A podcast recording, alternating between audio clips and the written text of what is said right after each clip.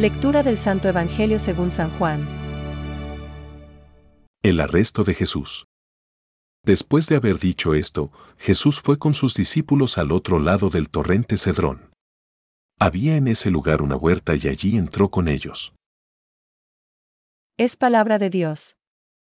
Te alabamos, Señor. Reflexión. Cuando tomó Jesús el vinagre, dijo, Todo está cumplido. E inclinando la cabeza entregó el Espíritu.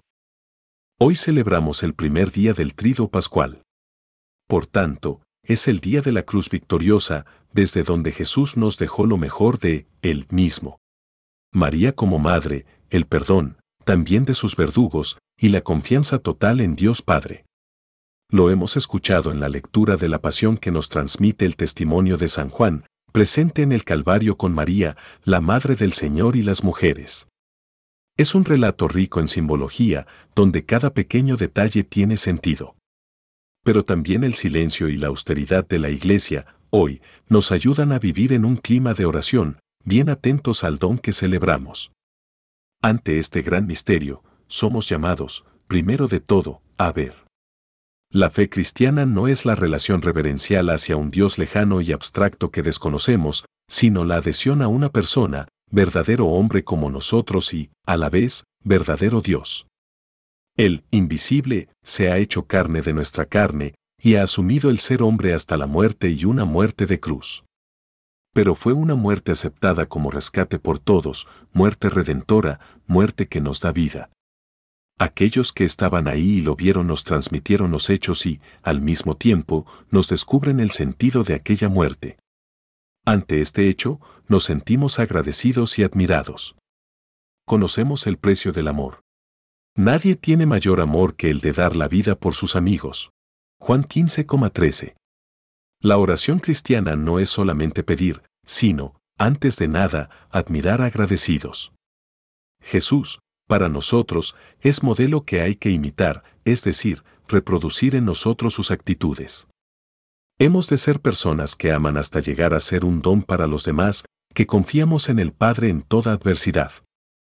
Esto contrasta con la atmósfera indiferente de nuestra sociedad. Por eso, nuestro testimonio tiene que ser más valiente que nunca, ya que la donación de Cristo es para todos. Como dice Melitón de Sardes, este es el que nos sacó de la servidumbre a la libertad, de las tinieblas a la luz, de la muerte a la vida.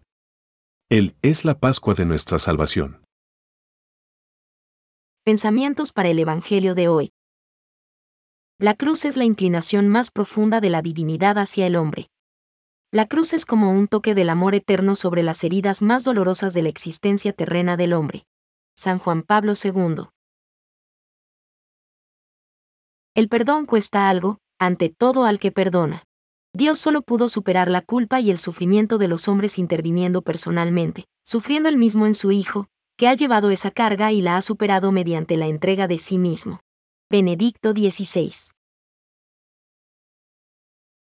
Este deseo de aceptar el designio de amor redentor de su Padre anima toda la vida de Jesús porque su pasión redentora es la razón de ser de su encarnación. Padre, líbrame de esta hora pero si he llegado a esta hora para esto. Juan 12, 27.